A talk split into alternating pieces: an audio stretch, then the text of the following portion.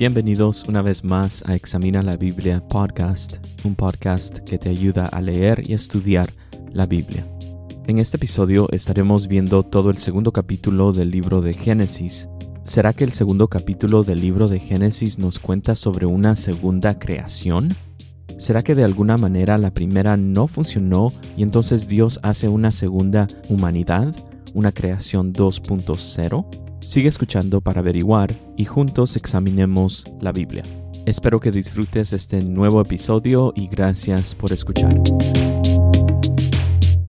A manera de introducción, quiero empezar reconociendo que el capítulo 2 del libro de Génesis es un capítulo difícil de entender. Estamos hablando de un texto antiguo, con un lenguaje antiguo, en una manera de escribir también antigua. Entonces la tarea de los traductores de la Biblia no es fácil y la tarea de nosotros al tratar de leer la Biblia y tratar de entenderla tampoco es fácil. Entonces la tarea de entender este capítulo es difícil.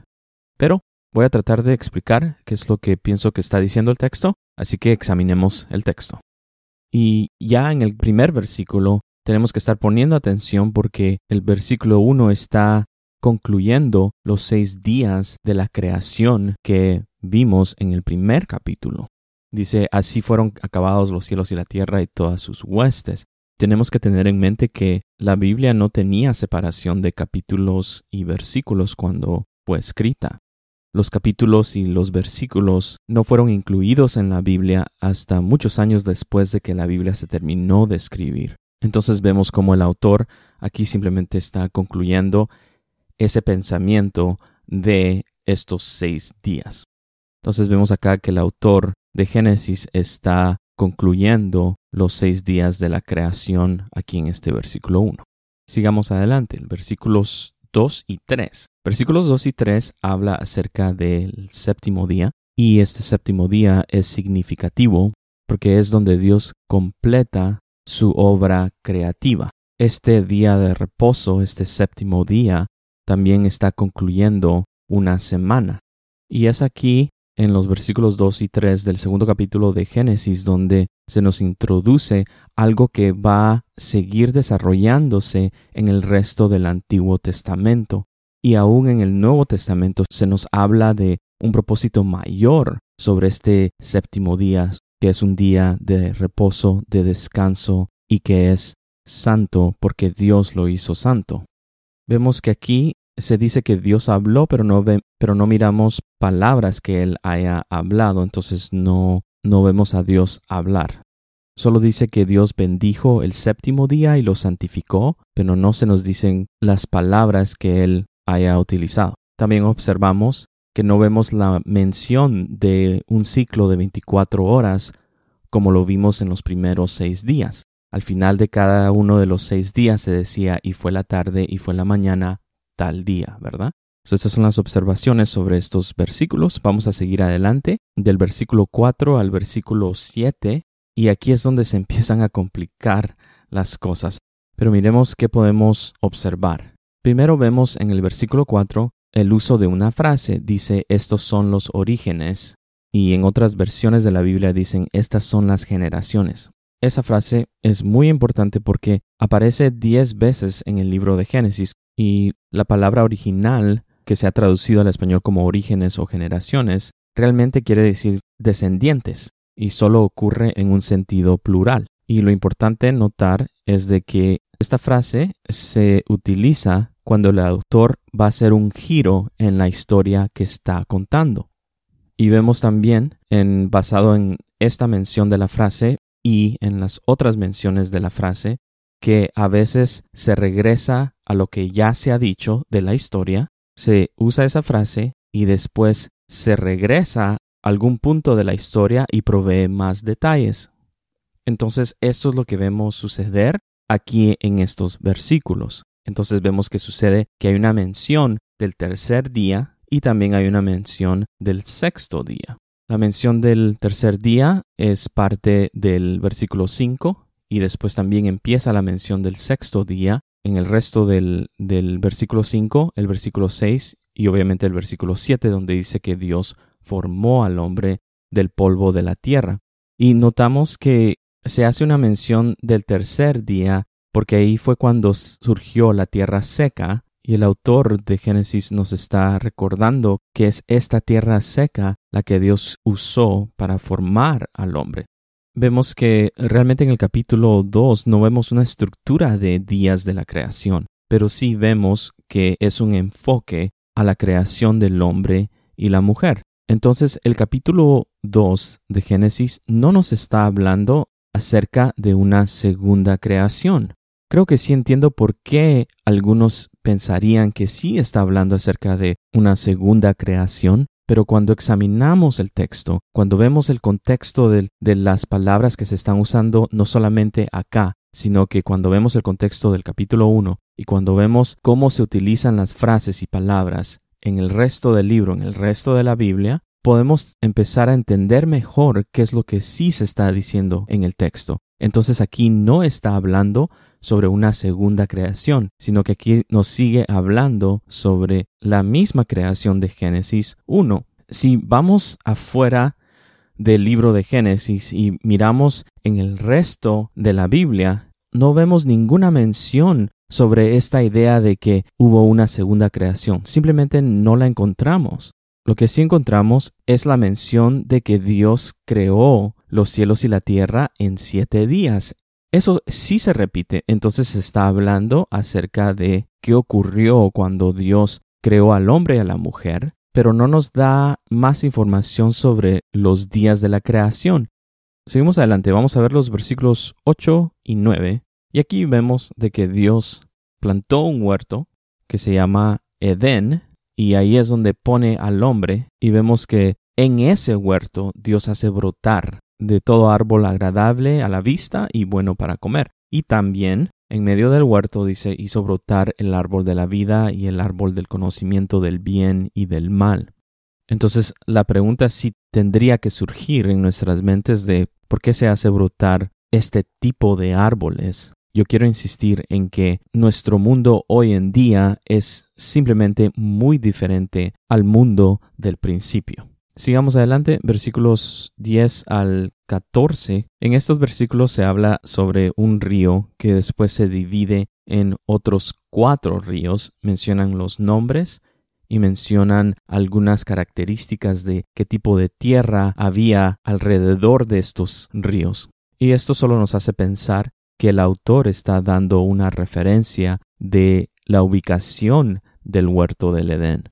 Los maestros de la Biblia creen que hoy en día no podemos dar con la ubicación física de donde estaba el huerto del Edén simplemente porque se ha perdido ese conocimiento. Aunque hoy en día existan ríos con estos nombres, se cree que estos no son los ríos a los que se refiere aquí en Génesis capítulo 2. Pero para estas primeras personas que recibieron el libro de Génesis, ellos sí hubieran podido usar esta referencia para saber en dónde estaba ubicado este huerto del Edén. Seguimos adelante, el versículo 15, del 15 al 17 vemos que Dios puso al hombre en el huerto del Edén con un propósito. ¿Cuál era ese propósito? Para que lo cultivara y para que lo cuidara. Notamos entonces que el trabajo para el hombre es algo bueno, es algo de Dios, y esto que Dios le da un trabajo al hombre sucede antes de que la muerte y el pecado entrara en el mundo. Entonces,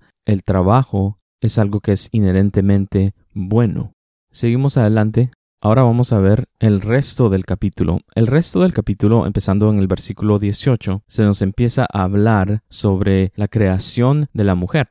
Y la pregunta aquí es de que si se pudo lograr todo esto que está narrando el resto del capítulo en un día. Porque en Génesis 1 miramos de que Dios creó al hombre y a la mujer en el sexto día. Mas sin embargo aquí en los detalles que nos dan ocurren cosas que parecen que no pudieran durar solamente un día, sino que pudo durar mucho más tiempo, ¿verdad? Como lo es el nombrar a todos los animales de la tierra, más la obra creativa de Dios al hacer a la mujer del costado de Adán.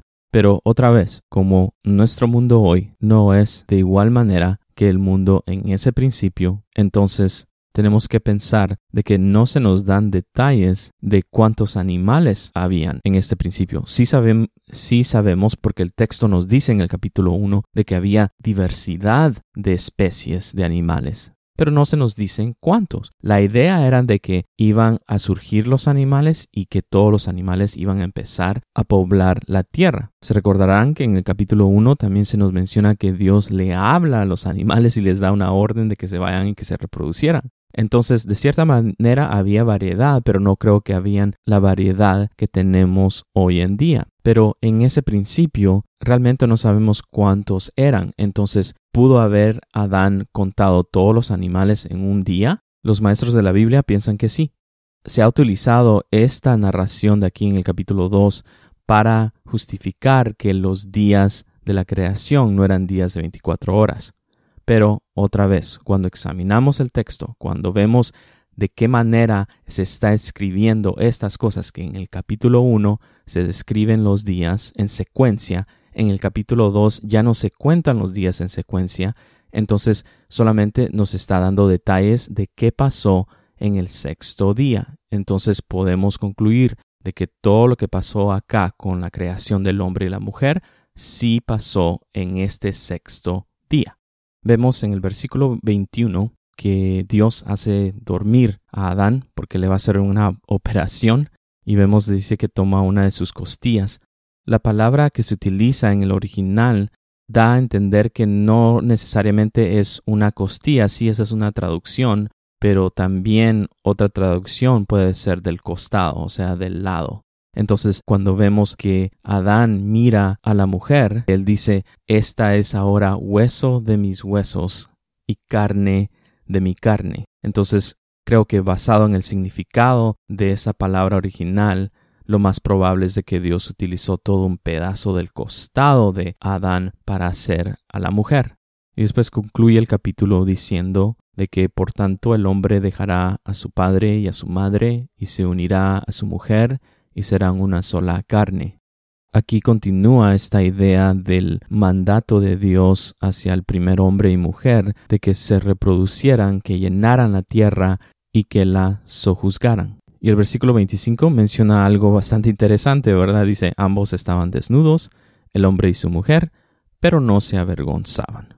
Y continuó insistiendo que el planeta Tierra se miraba muy distinto a nuestro planeta hoy en día qué tipo de clima había de que podían estar desnudos, ¿verdad? ¿Qué tipo de temperatura había en el planeta Tierra en ese entonces, o por lo menos en esa región? Pero sí nos hace pensar en esos detalles porque no solamente era el hecho de que hay algo aquí simbólico, ¿verdad? Que estaban desnudos, dice, pero no estaban avergonzados, o obviamente está refiriéndose a eso, pero también tenemos que ver de que literalmente estaban desnudos, entonces también nos hace pensar en las condiciones climáticas del huerto del Edén.